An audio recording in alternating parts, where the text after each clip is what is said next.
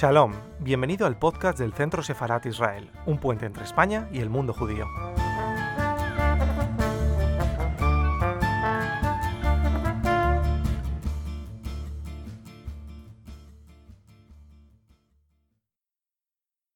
que soy Yael, Yael Cobano, también estudiante rabínica y, dirijo eh, la comunidad judía reformista de Madrid en este momento. Y me encuentro aquí con, mi querida rabina Dalia Marx, eh, israelí jerosolimitana, de 10 generaciones, ¿verdad? Eh, aunque con alguna raíz sefardí. Sí, ahora también nos podrá contar.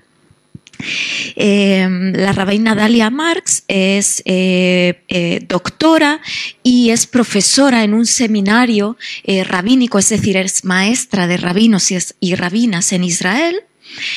Su, área de estudios es la liturgia judía habiendo producido eh, también muchos libros y escritos sobre, sobre, sobre el rezo y, la manera de cómo se afronta la liturgia en el, en el judaísmo. Recientemente eh, tuvo, tuvo también la, o tuvimos, mejor dicho, el privilegio de, tener un Sidur, es el libro de rezos en Israel, eh, donde también aborda desde una perspectiva muy interesante el género, con repensando nuevas oraciones dentro del, judaísmo. Y justo hoy eh, viene acá a Madrid eh, para presentarnos un libro hermoso eh, llamado A través del año judío. bienvenida, Dalia. Gracias. Lindo estar con vos y con ustedes. Es eh, muy lindo para mí estar con ustedes hoy eh, y hablar con ustedes en español, aunque español no, no hablo muy bien. Eh, si escuchan mi acento, pueden reconocer que tengo un, un, poco acento argentino porque estoy casada con un argentino, pero para mí castellano es el, idioma del amor, porque es eh, el idioma de, mi marido y su familia, y también, eh, como dijiste antes, eh, tiene que ver con mis raíces, que, que, parte de mis raíces son de, esta tierra. La familia, mi familia materna es sefaradí y después de la expulsión de España migraron en, en Marruecos, Turquía e Italia, y de Italia vinieron al Galileo en Israel, em, a Tzfat y después a Jerusalén. Y yo nací ahí, y mis hijos también. Así que es muy lindo para mí volver y estar con ustedes acá hoy. Qué bueno. Y lindo e importante también es que, eh, si, me, si me permiten, eh, poder presentar un libro que como este tipo de libros no suelen, hay poco escrito en, español. Y es un privilegio que, podamos, eh, gracias, y, lo digo, a una editorial argentina, Cifrei Kodesh, una editorial novel, pero, pero una editorial con mucha eh, honestidad intelectual. Y eso es lo que uno agradece eh, cuando, cuando mm, eh, a última hora, ¿no? cuando tiene un libro en la mano, que, que, quien haya detrás tenga una honestidad intelectual y, y, saque estos libros para que todos podamos disfrutarlos. Así que a través del año judío. Y Dalia, quiero luego podemos hablar más de él, pero el, título eh, en hebreo, Basman, eh, aquí como lo habéis visto todos, a través del año judío, eh, trata sobre, sobre particularidades del tiempo judío. Pero ¿cuál es la particularidad del tiempo judío? ¿Por qué hablar del calendario judío, pero de un tiempo judío? Y es que hay un tiempo ¿Qué se diferencia de, otras, del tiempo en otras culturas? Bueno, el tiempo es algo, no es algo judío, es algo mm, eh, mundial, ¿no? En todas las culturas entendemos qué es el tiempo. Podemos eh, decir qué hora es, qué día es, qué mes estamos, qué años estamos. Está muy claro qué es el tiempo, pero la verdad nadie entiende eh, qué es el tiempo cómo funciona el tiempo. A veces el tiempo corre muy rápido, a veces parece que el tiempo no, no, no se mueve. No sé si a vos también, pero como nena, cada año fue todo el mundo, ¿no? Muy, muy largo. Y ahora los años corren más y más rápido. Eh, y lo que pasa es que cada cultura toma el tiempo y, lo, y, lo maneja en su, eh, eh, lo marca, marca tiempos, marca momentos especiales en el tiempo que, que traen significado, significado a, los valores, a la historia. Tenemos acá al profesor Alejandro Bayer que se dedica mucho en, la memoria y cómo, recordamos cosas.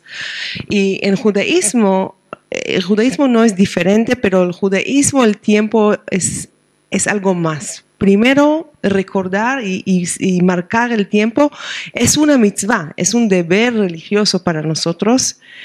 Y eh, eh, además, eh, el judaísmo, judíos pasaron de un lugar al otro. Reciente conté algo de mi familia, es la parte materna, la, parte paterna vinieron de Alemania, Polonia, Ucrania, otros lugares del mundo. Y eh, eh, eh, los, judíos fueron echados, fueron deportados, habían pogromes y muchas veces el sentido de espacio no fue suficiente porque el espacio no siempre fue fijo y no fue seguro. Lo que sí fue seguro es el tiempo. Uno de los filósofos más importantes, judíos más importantes del siglo XX es Abraham Yoshua Heschel. Y él dijo eh, los judíos construimos catedrales en el tiempo. ¿no? Nuestros catedrales, nuestros palacios son en el, no son en el espacio, sino en el tiempo. El Shabbat es nuestro catedral y nadie puede destruir este, este catedral. Y fíjate si, cómo es, para mí es, es como un milagro. ¿Cómo puede ser de, de tantos, tantos dos miles de años, por lo menos, judíos de distintos lugares en el mundo que nunca se encontraban, podían mantener una cultura, mantener y creer y, eh, continuar una, cultura tan rica y, seguir juntos. ¿Por qué? Porque teníamos el tiempo que nos, nos eh, eh, tomaba como, como un pueblo y lo, lo, hicimos juntos. Y hoy también, yo, yo vivo en Israel, en Israel estamos discutidos de todos, no estamos de acuerdo de nada. Hay distintos grupos, grupos eh, étnicos y grupos eh, eh, políticos y grupos religiosos, estamos muy, pero cuando pienso del judaísmo israelí, si hay una cosa que sí estamos de acuerdo es, es cómo tenemos que mantener el tiempo. ¿No? Eh, eh, eh, la Shabbat, por ejemplo. Uno está en el, en el templo, en, la sinagoga, otro está en, en, la casa con la familia, otros están en, la, a la playa, o, incluso hacen shopping o en camping. Pero todos marcan el Shabbat y hay estudios que, que muestran, para todos Shabbat es un momento especial no como todos los días. Y esto es algo muy, muy interesante para mí y, yo creo que hay que celebrarlo. Yo entiendo que acá, Casa Sefarad es lo que ustedes hacen, es que está muy, una vista muy amplia, muy em, diversa. diversa del judaísmo. Hay muchas formas de ser judío y judía, hay muchas formas de celebrar nuestro y nuestra identidad. Y esto es lo que quise hacer en este libro, ¿no? Eso es lo que quise mostrar, que se puede ser judíos en muchas formas. Por eso trae, traté de traer eh, tradiciones muy antiguas y tradiciones muy nuevas, tradiciones del occidente y tradiciones del oriente.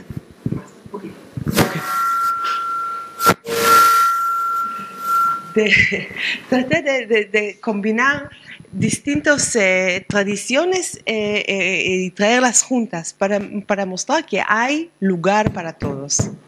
¿no? Judaísmo, juda- el judaísmo no es algo exclusivo, el judaísmo es algo inclusivo. Hay lugar para todos.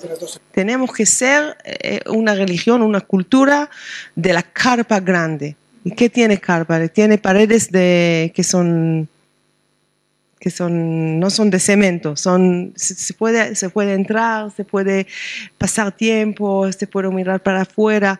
Esto es el judaísmo que, que yo quiero ver y es lo que trate de hacer en este libro. Antes de, de avanzar un poquito más en, en las preguntas que, que- que- traje para ti, eh, ¿nos cuentas brevemente ese recorrido en el, en el libro? Eh, ¿Qué abordas? ¿Vas por meses? eh, ¿Festividades? Un poco para, para que todos tengamos aquí en, el, en, el, en- ¿no? en la perspectiva qué, qué contiene ese libro. Y luego eh, vendré con preguntas más, más puntuales, por favor. Bueno, tiene 12 capítulos porque ahí tenemos 12 meses en, en la mes y en cada mes empezamos con un, con un poco detalles. Cómo es el mes, cómo es el signo del mes, qué pasó en este mes. eh, eh, y después tenemos un- un- una, pa- una parte que se llama en las puertas de del mes. Eh, y después tenemos una canción o una, un piut, piut es eh, poema litúrgica eh, del mes que tiene que ver con cosas que pasan en este, en este mes. Y después tenemos capítulos muy cortos, no es un libro muy académico. A veces eh, use un, un artículo académico que yo escribí de 40 páginas, pero acá hay tres páginas.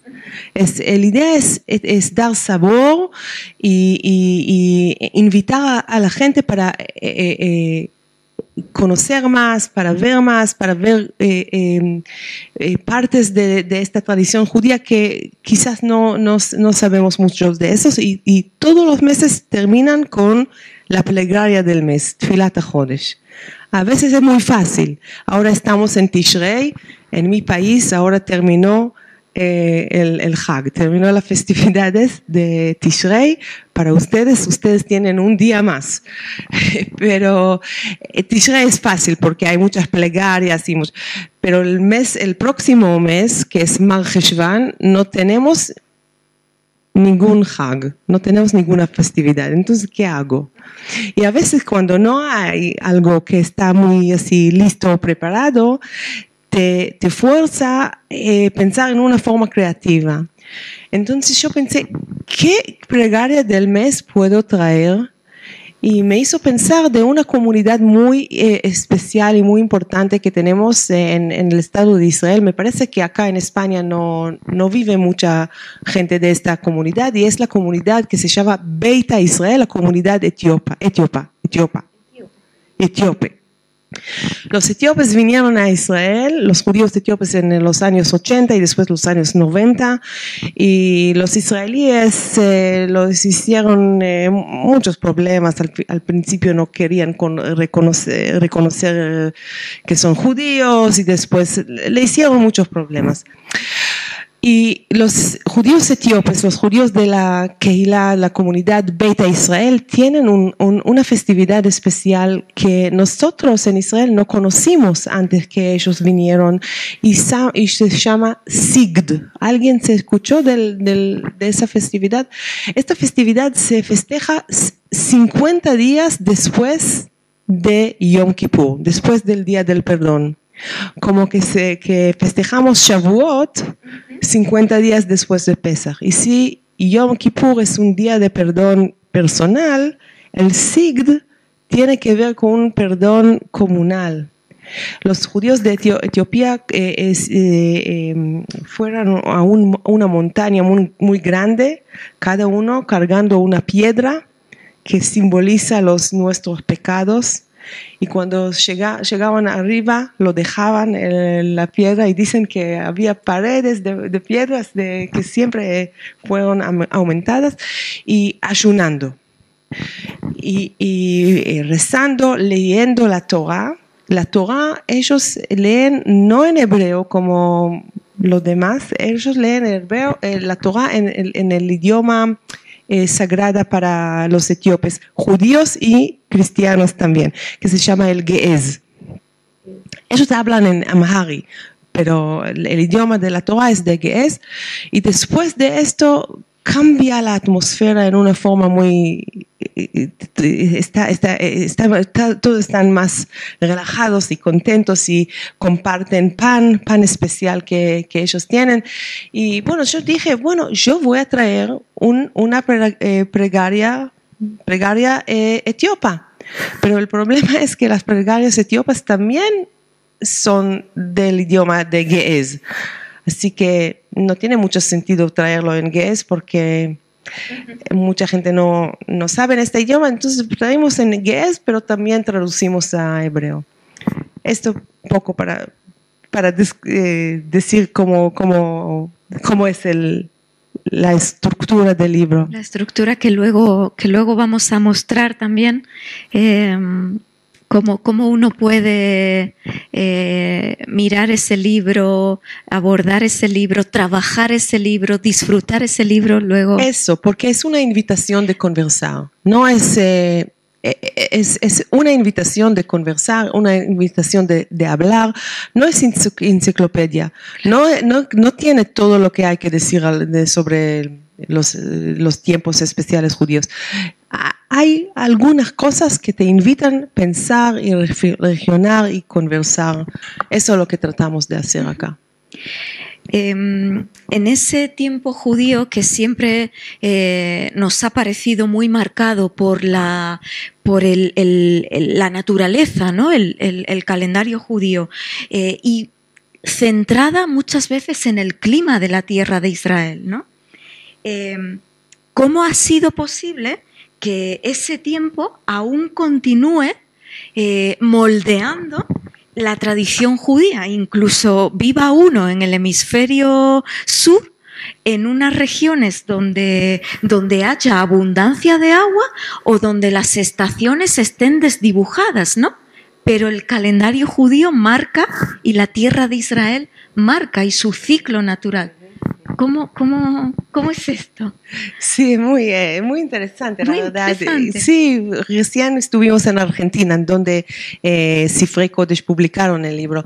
Y yo estuve hablando de los Hagim, de Rosh Hashanah, que los días están más, eh, cada día más corto y es tiempo para reflexionar, reflex- eh, reflexionar. Y mirar para adentro y la noche está más largo y después la gente me miran y me da entendí que no no en Argentina es al revés todo está al revés. Y es, es interesante porque para los judíos durante todas las generaciones ellos como vivían en una vida mm, cómo puedo decir Em, no real no vivían donde vivían con todo lo que, viene con esto, pero en su imaginación, en su alma, vivían en la tierra de Israel y seguían el ritmo de Eretz Israel. Y bueno, vos lo preguntaste en una forma eh, linda, pero ayer me preguntaron en Barcelona, los meses judíos, ¿quién sabe cuándo estamos en el año judío? ¿No? Y eso también tie- tiene que ver con esto, porque vivimos en, en el calendario que yo lo, lo- lo llamaría común, enero hasta diciembre, y nosotros también en Israel, es, es lo que es algo, digamos, mundial. Pero acá los invitamos a, a- a, eh, a hacer la vida más ancha en este sentido. Eh, agregar, agregar cosas, agregar eh, eh, intereses. En, en Barcelona ahora hay una ex- exhibición muy interesante en el CCCB eh, sobre el cerebro humano y, y muy interesante. Y dice, si, si tienen tiempo, por favor, váyanse, eh, eh, eh, que el cerebro hace conexiones y, y- y parte de lo que tenemos que hacer es no solamente aprender cosas nuevas, sino hacer estas conexiones entre cosas que parece que no, no se conectan. Y si agregamos el, el año judío y los, los tiempos judíos a nuestro ritmo, para mí enriquece la vida. y enriquece la experiencia en el mundo, para nosotros judíos y también para gente que se interesa en el judaísmo y, y no son judíos. ¿Te contesté? Perfectamente, Sí, bueno. perfectamente. Sí, sí. Sí, porque justo es justo por ahí va la pregunta, ¿no? Como, como, no sé si es que vivimos en esa dualidad, pero esa dualidad es rica.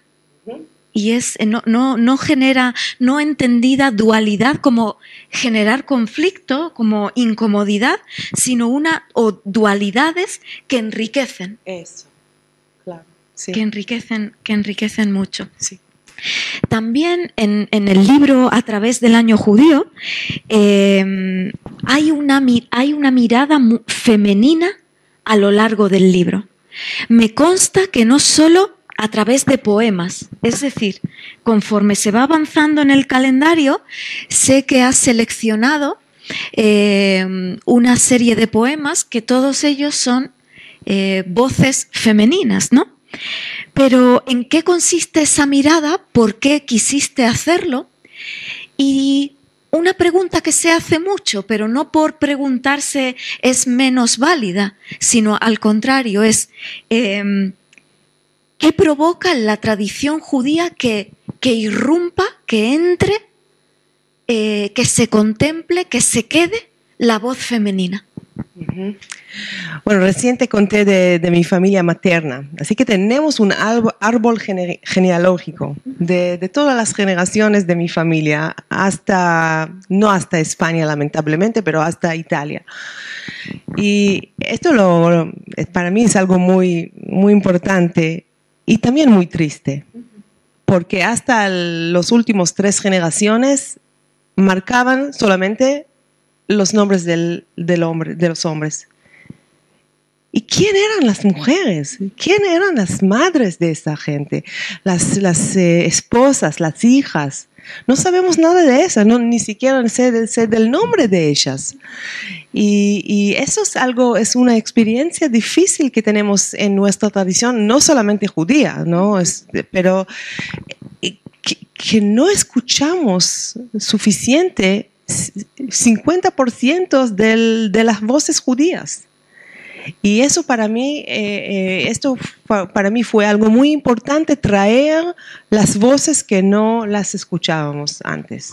Y la voz femenina más que todo.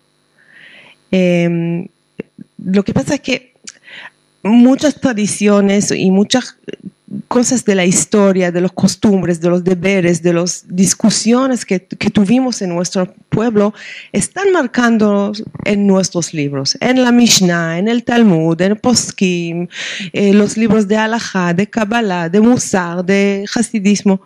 Muy bien, pero muy poco tiene que ver con, con la voz femenina y nadie de, este- de ningún de estos libros fue escrito por mujeres o eh, eh, eh, estudiado por mujeres, casi, casi nada. Eh, y para mí es algo muy, muy, muy triste, porque mujeres sí tenían sus costumbres, sí tenían sus rituales, que eran muy ricos y muy lindos, muy bellos, pero no sabemos nada de esto porque pasó de, de abuela a nieta, de madre a hija, pasó en una forma oral, de una forma mm, incorporal, si se puede, se puede decir así, eh, y con, con la inmigración y con, con- con- todos los eh, desafíos que tenían los judíos en las últimas generaciones, mucho de esto desapareció y no sabemos nada de esto. Y a mí me da mucho triste. Y parte de lo que de, de los deberes, de lo que para mí tenemos que hacer es buscar estos raíces cortadas y tratar de, ver cómo podemos aprender cómo vivían mujeres judías. No todo podemos o tenemos que copiar, pero tenemos que aprender, tenemos que ver y tenemos que ver cómo seguimos. Por ejemplo, el asunto de Rosh Chodesh, el, mes 9, ¿no? El mes 9 es- fue tradicionalmente una festividad de, que mujeres eh, festejaban. Incluso en Shulchan Aruch dicen que las mujeres no tienen que trabajar en este día, así en esta noche, porque es su tiempo especial, una vez por mes, todas las mujeres se encontraban. Eh, Eh, pero muchos de estos rituales están perdidos y, esto es nuestro papel de tratar de recordar, tratar de preguntar, tratar de buscarlos y, y aplicarlos en nuestra vida en una forma que será eh, apta para nosotros hoy.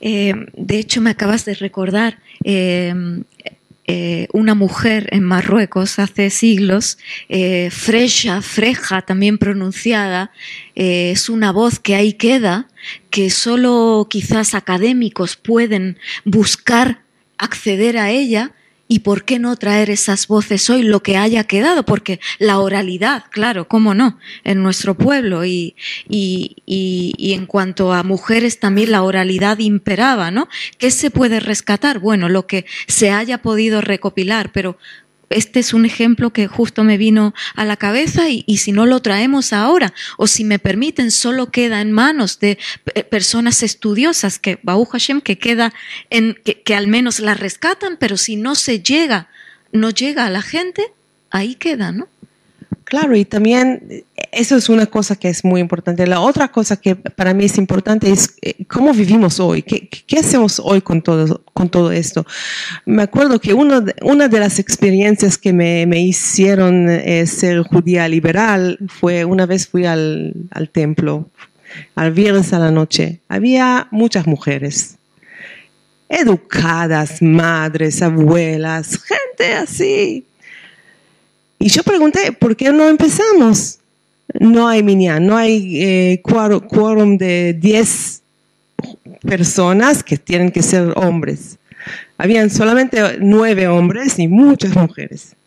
Y de repente vino un, se dice en Yiddish, un, un nene, nene chiquito de, que recién tuvo su bar mitzvah. Ah, ahora, ahora tenemos un minyan. Y me dolió mucho, me dolió mucho por todas esas mujeres que, que están presentes, que, que vinieron.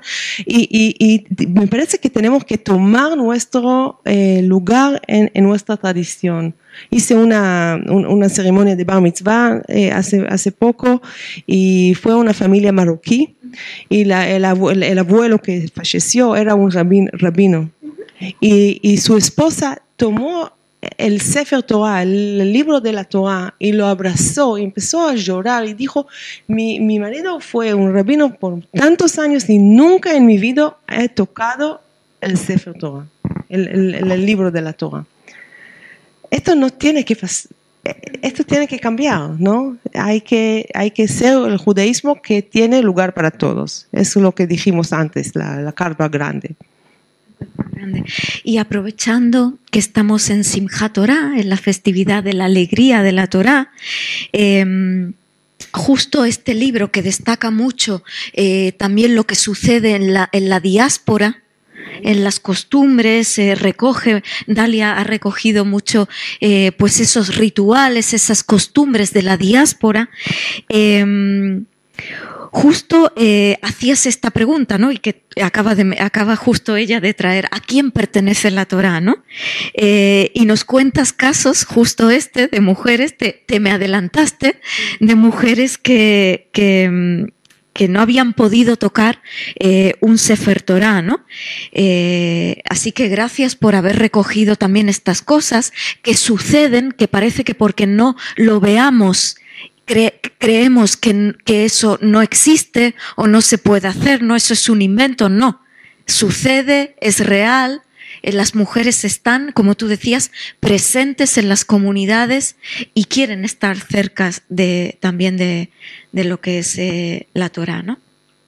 Claro que para tu pregunta, eh, la, la Torah no, no, pertenece a nadie uh -huh. y pertenece, pertenece a todos. Y todos los que, que, estudian, todos los que están en esto, todos los que están metidos y metidas en, la Torah, la Torah es para ellos, pero la Torah no, no, no, pertenece a nadie.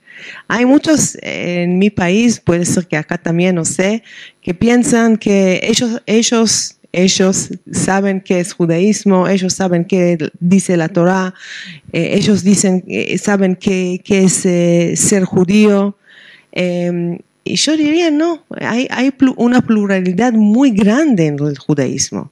Es la diferencia que tenemos del catolicismo. Nosotros no tenemos papa, no tenemos Vaticano. ¿no? Cada Keilah, cada comunidad tiene su manera, tiene su forma.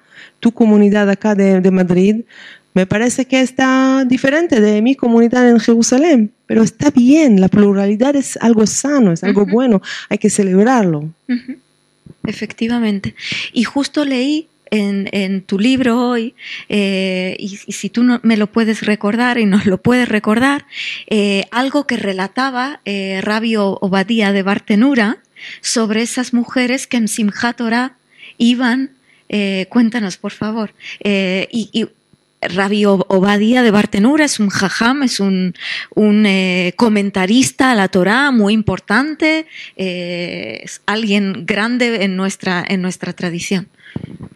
Me parece que hablas del, de la Simchat Torah que pasan el libro de la Torah a las mujeres que, lo pueden eh, tocar y besar y hablar. Claro, sí, sí, sí. Em, que, es, que, es, que, es, algo que pasó, pasó en algunas comunidades, pero lo que, lo que sí que te, te, quiero decir en este, en este eh, contexto es que eh, en el ortodox, ortodoxismo, feminismo ortodoxo, el feminismo ortodoxo em, empezó mm, eh, em, más que todo en Simchat Torah, porque muchas mujeres dijeron, no, quiero bailar con la Torah, quiero, yo estudio Torah, yo sigo las formas de la Torah, yo quiero bailar con la Torah, es la festividad mía también. Bueno, para ellos bailan separados, hombres y mujeres, pero está bien. Eh, eh, en Simchat Torah, en muchas comunidades en Israel y en Estados Unidos, empezaron las mujeres a leer la Torah em, como grupo y de ahí empezaron a celebrar Bat Mitzvah, leer eh, eh, el, libro de Esther en Purim y, más cosas, pero eh, en, muchas comunidades empezó justamente en Simchat Torah, porque mucha gente quería estar acerca del objeto. Así que hay muchos, hay yo escuché una vez, bueno, un rabino ortodoxo que dijo, ¿para qué bailar con la Torah? Puedes estudiar la Torah sin tocarla. Es solamente un objeto. Bueno, es un objeto, pero es un objeto que, que es muy querido nosotros, que tiene, que tiene valor, que tiene símbolo, eh, que es un símbolo muy fuerte para nosotros. Eh, por otro lado, eh, eh, me, parecía muy riguroso de este libro y también creo que es de tu personalidad, Alia, por lo que, por lo que te conozco. Eh, y, ahí mencioné antes esa honestidad intelectual. Tu libro no hace afirmaciones tajantes, eh, sí, que esto es lo que es, esto es lo que hacemos. O sea, ahí em, te caracterizas por, por ello y, así es como te, vemos muchos que, seguimos toda tu obra y, también me consta que es la de, la de Sifrei Kodesh, ¿no? Em, pero hay algo en, en, insisto, este libro evita hacer afirmaciones tajantes y certezas, ¿no? Sobre el origen de las celebraciones y les otorga simplemente un carácter histórico. Mi pregunta hacia ti es, ¿podemos afirmar que la tradición judía es una tradición en permanente diálogo, en permanente transformación, que no es nada tajante, que no es nada de esto es lo que es, solamente es judío, nadie nos eh, penetró de alguna manera, no, no fuimos permeables? Con otras culturas con las que convivimos? Sí, es lo que traté de hacer en este libro. No trato de conversar a nadie en una forma o en otra forma. Es, como dijimos antes, invitación de conversar. Y, pero, pero justo lo que decís, para mí es lo que hace el judaísmo. Para mí es lo que hace el judaísmo. El judaísmo vivió y sobrevivió. ¿Por qué? Los líderes de, nuestro pueblo podían em, ser flexionados, podían rethink, repensar cómo es la vida judía. Tomamos como ejemplo la destrucción del templo de Jerusalén, el segundo templo en el año 70. No sé si podemos imaginar qué gran eh, tragedia fue eso, ¿no? Toda la conexión entre el pueblo y Dios fue vía el templo, no vía las em, ofrendas, el trabajo de los sacerdotes. Ahí se encontró, encontraron todos.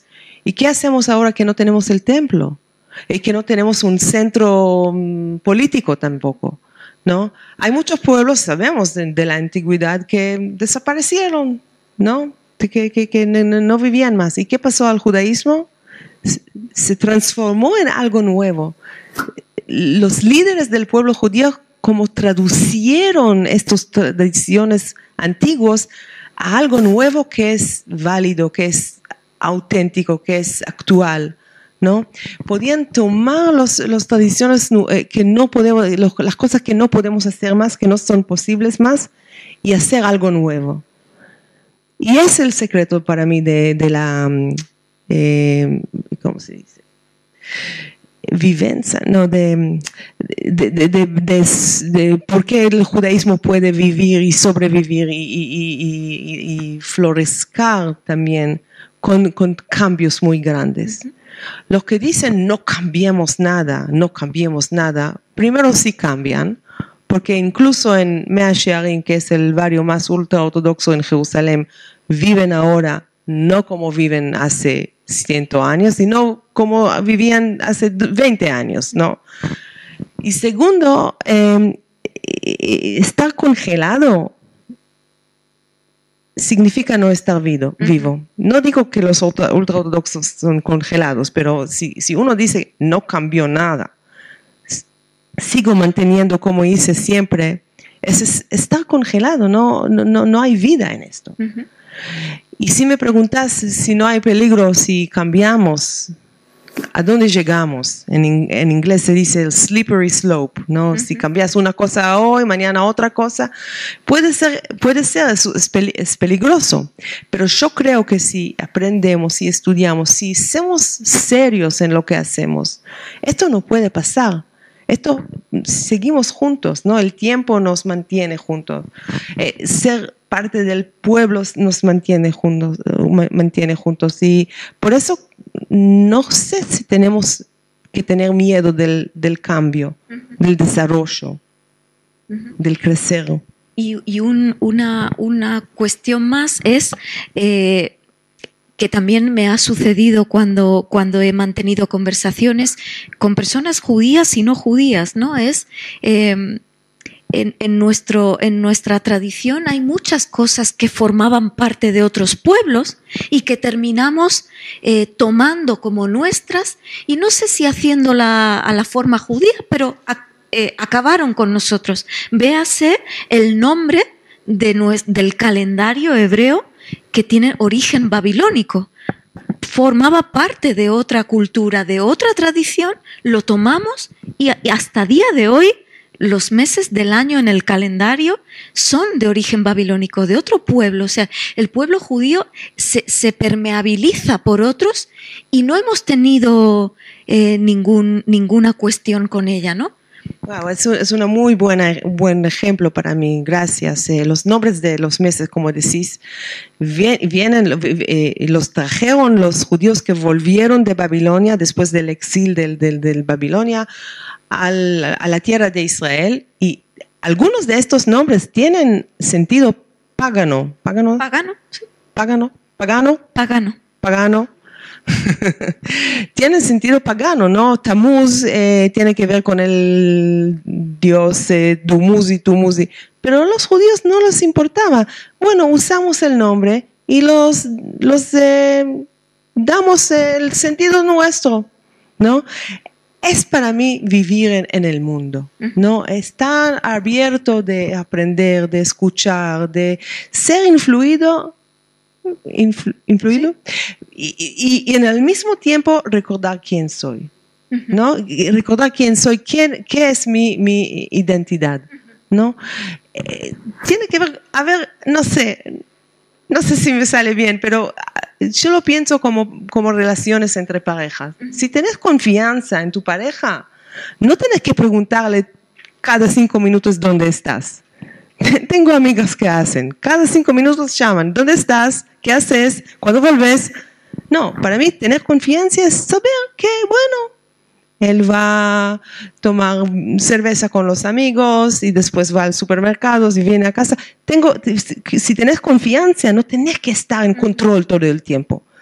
Eh, y, para mí es, es, así. Si tenés confianza en tu identidad y en quién sos, no tenés que estar tan control freak todo el tiempo y, y no permitir que que se cambia algo. Al contrario, es, es, lindo. El, el, el, el, cambio, la variedad, la pluralidad del judaísmo es algo bueno, es algo sano.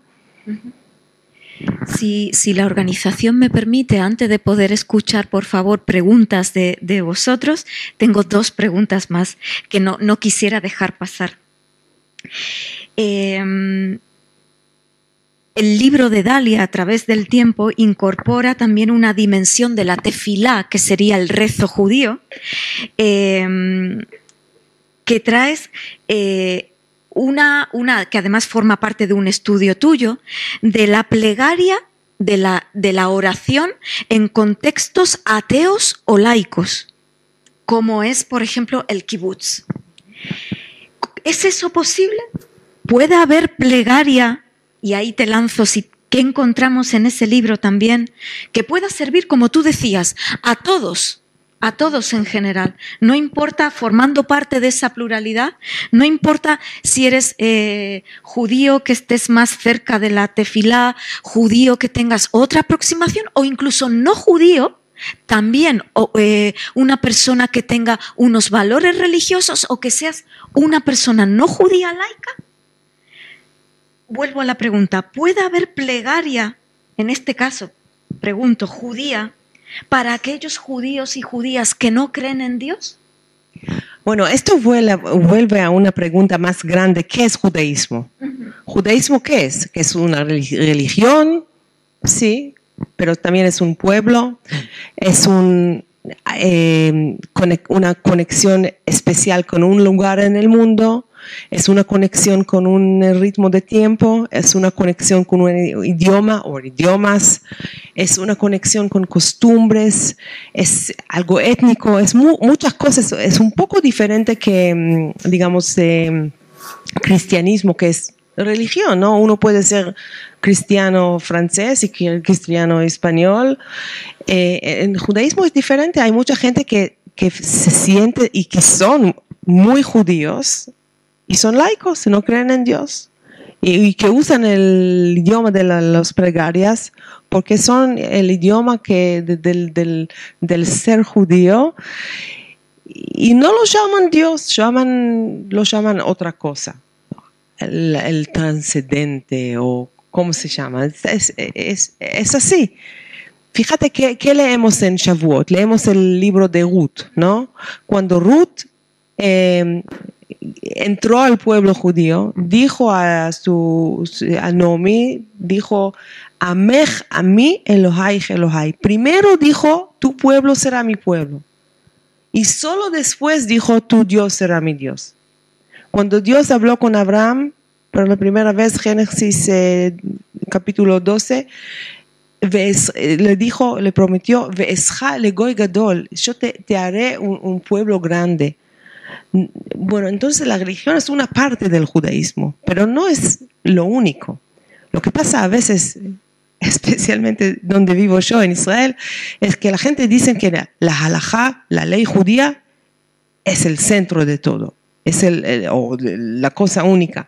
Es una cosa y es una cosa importante, pero es una cosa eh, que es una de muchas cosas que, hace que, forman parte de la identidad judía. Entonces, para mí los kibbutzim lo tomaron el judaísmo en una forma muy emotiva para mí, ¿no? Ellos dijeron, bueno, nosotros nos vamos al templo, pero la Shabbat es un momento especial para nosotros. Y nosotros queremos celebrar la Shabbat no solamente como un día de no trabajar, sino también como un día sagrado. Pero, ¿qué significa sagrado para nosotros? Y, este pensamiento em, provocó cosas muy interesantes. Así que sí. todo esto que dices viene a, en, nuestra comunidad aquí en Madrid, em, tal cual hay personas que, quizás sigan repensando qué es Dios o, cómo, sí, cómo, o algunas otras son ateas no por ello deja de ser judíos, pero cuando vienen a la comunidad, en concreto a un Kabbalah Shabbat o a un eh, acto eh, que tenga que ver más con esa parte religiosa, lo que al final acaba sucediendo es que, como tú bien decías, encuentran un lenguaje de, de valores que nos une a todos. Es como conectar con eh, si me permiten la palabra, con tu tribu, conectar con aquellos que tienen un lenguaje en común, que tienen unas costumbres en común, aunque sean diversas, pero es, hay, hay algo de familia. Y, muchas veces decimos, bueno, cada persona tiene su aproximación a esa eh, oración, a esa plegaria, no importa, pero todos formamos parte de ese pueblo ¿no? De, como traías con esa cita de, ese pasuk de, Ruth, ¿no? De, tu pueblo. Y eso me consta que está eh, reflejado en, esa riqueza que, representa este libro.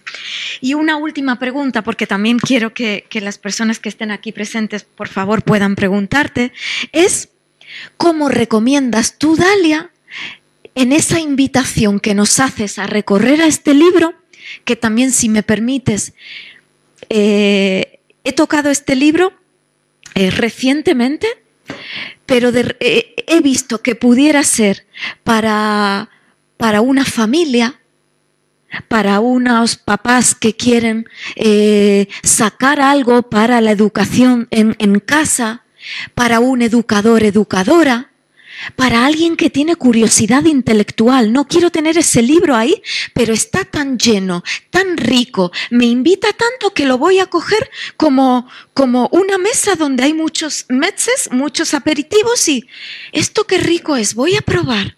Ay, y voy a probar otra cosa. Para muchos tipos de personas. Dicho esto, ahora quiero saber lo que piensa, por supuesto, la autora.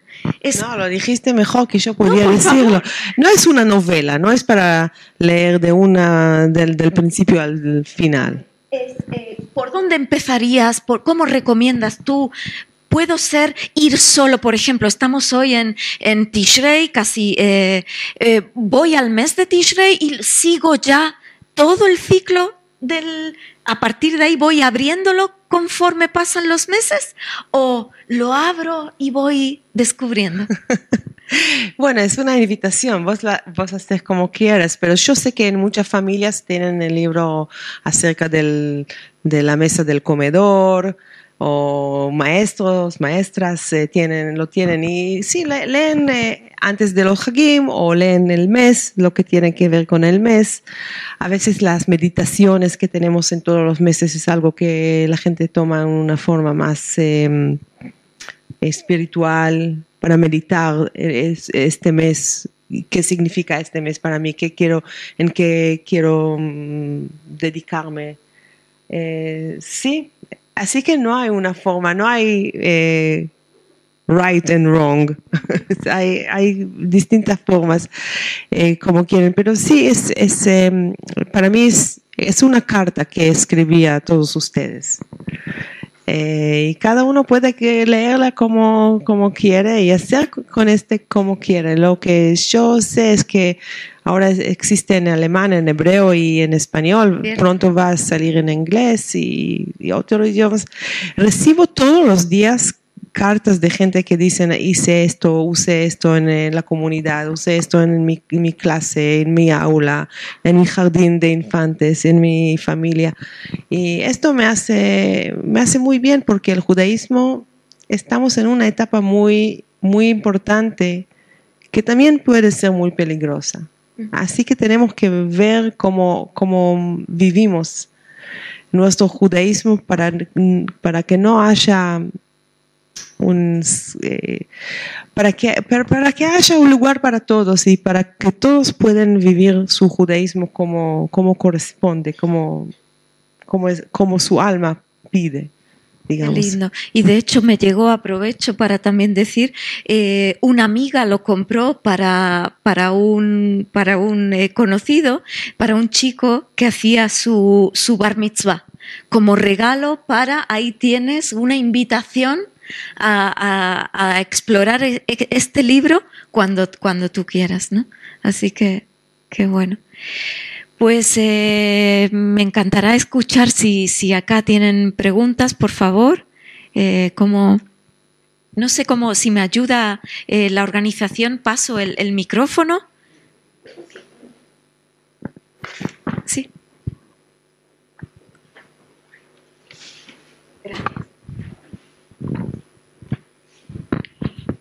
Eh, buenas tardes. Me ha encantado escuchar a la, a la, presentadora, que, es un encanto, y a la autora, que, me, me ha interesado mucho lo que ha estado diciendo. Quería preguntarle tres cosas. Una, ¿el judaísmo es historia o es, es una supervivencia valiente, valiente de los judíos a lo largo y como, manifestación de su identidad? Y la, y la segunda pregunta es, lo, usted dice que eh, ¿cómo considera su obra? ¿Es una obra plural en la que conviven las voces académicas, literarias y rabínicas con, con mirada histórica? Y la tercera, rastrea los orígenes de las celebraciones tanto en la tradición del pueblo judío. Vamos, por, por, por puntos a ver si... si eh, la primera era, eh, porque yo tampoco sé si... El judaísmo eh, lo considera como historia y lo considera como supervivencia valiente del pueblo judío a lo, largo y es una, y es una manifestación de identidad. Si le parece, co- cojamos esta, esta, esta primera pregunta, si el, si el judaísmo es eh, eh, la historia de un pueblo o la manifestación de una identidad, eh, la historia de un pueblo valiente o la manifestación de una la supervivencia. No estoy segura que entiendo, pero creo que no hay contradicción entre, entre las dos, porque eh, tenemos nuestra historia y nuestra historia mm, es parte de nuestra identidad, eh, las partes buenas, las partes lindas, las partes difíciles, eh, las partes trágicos. Eh, y, y esto forma parte de nuestra identidad, es como una persona, ¿no? Somos todas las memorias que tenemos, es, es lo que forma quién somos. Y esto como mm, nos, nos lleva al, al futuro, qué queremos hacer en el futuro. Así que para mí no hay contradicción, los, los dos exi- coexisten, creo. Y la segunda era, si, si, ¿cómo se considera usted si es una obra plural en la que conviven la- las voces académicas, literarias y rabínicas con, con mirada histórica, con mucha mirada histórica? Sí, si en tu, si en tu obra, has, eh, ¿cómo, ¿cómo has enfocado eh, tanta pluralidad de voces? Una voz académica, que también está marcada por tu persona, pero también ha- has traído las voces de rabinos, pero también no has querido dejar a, eh, eh, a la mujer. Pero también combinas cuestiones históricas que introduces en el libro. ¿Cómo Sí. es ese amalgama también conociendo a Dalia, eh, el- la rabina, como una, como una persona también proveniente del mundo académico? ¿Cómo dejar todo fuera? ¿no? no es solo un prisma, sino muchas cosas eh, que, que has querido recoger.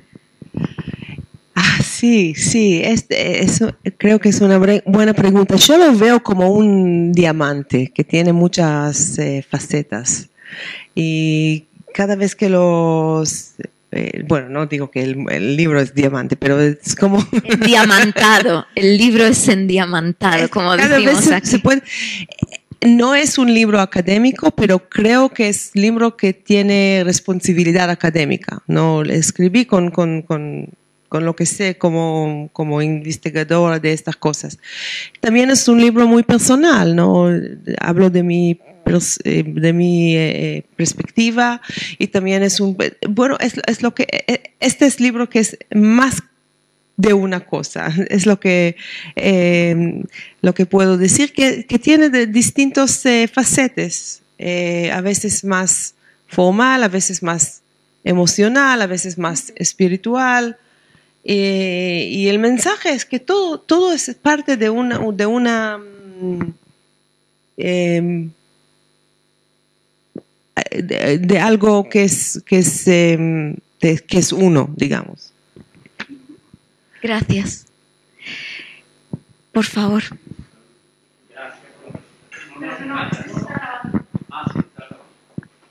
Le damos esto. Gracias. Muchísimas gracias por la presentación y al Centro Sefarad por la invitación. Mía es una pregunta, no sé si global. ¿En qué consiste el movimiento reformista de Israel? Creo que es un movimiento reciente. eh, ¿Qué, qué se, qué se basa? Yo sé que no tiene que ver a lo mejor con el libro, pero como veo que lo mencionan en la breve reseña, quería saber un poco. Gracias. Ah, bueno, en- entonces tenemos como, creo que como 50 comunidades, está creyendo mucho. Mucha gente en Israel no entran a a sinagoga, no van al templo. Eh, por todo lo que vivimos en Israel, lo bueno y lo no tan bueno, eh, una cosa que no es muy buena es que Israel es el único lugar del mundo donde judíos no tienen libertad de religión no tienen religious freedom. Es, eh, parece mentira, pero es verdad, ¿no? Por lo menos el mundo democrático, no sé, Irán es- puede ser otra cosa. Eh, eh, así que mucha gente no, no quiere ni, ni siquiera entrar a una sinagoga, cualquier sinagoga. Eh, eh, así que mucha gente apoya en lo que hacemos, eh, pero no necesariamente entran y, y per- pertenecen a comunidades. Eh, el Sidur, el libro de rezos que yo fui la, editora principal, eh, es, muy tradicional, trae, trae muchos rezos, muchas pregarias eh, clásicos, pero también trae pregarias nuevos, como dijiste antes. Y también tienen consciente que, que tenemos eh, el lado ashkenazí, el lado sefaradí y mizrahi y temaní, yemenita, eh, eh, y hay una pluralidad eh, también en este libro. Porque el movimiento reformista en su origen es, es un mo- movimiento que empezó en Alemania, es muy europeo, muy europeo occ- occidental, digamos, ¿no? Y después el centro fue en Estados Unidos, pero ahora en Israel eh, vivimos en una comunidad, en un, en una, en un país que es, es muy rico porque hay muchos judíos de, de distintos lugares, de distintos, distintos grupos étnicos. eh, y queremos eh, respetarlo, no, no hacer el sidur como algo muy ashkenazí, muy así, eh, sino también eh, que, que incluye a todos eh, en, en nuestros eh, servicios, en nuestras pregarias. Así que no sé si contestas. Bueno, gracias. Pues gracias, gracias a todos eh, los que habéis venido, gracias, a ti, a vos y quería decir, el libro está reci- recién llegado a España. Esto va a continuar, el libro va a llegar. Si alguien está interesado en él, eh, creo que se puede poner en contacto con el Centro Sefarad de Israel o también con, eh, por el momento, con la comunidad judía reformista de Madrid. Y vamos a explorar también más vías para que este libro, que ha sido eh, producido en, en Argentina, eh, también eh, venga aquí a quedarse en, las librerías y, sea parte también de nuestras bibliotecas institucionales, pero también familiares. Gracias, Dalia. Gracias. Hatzameach.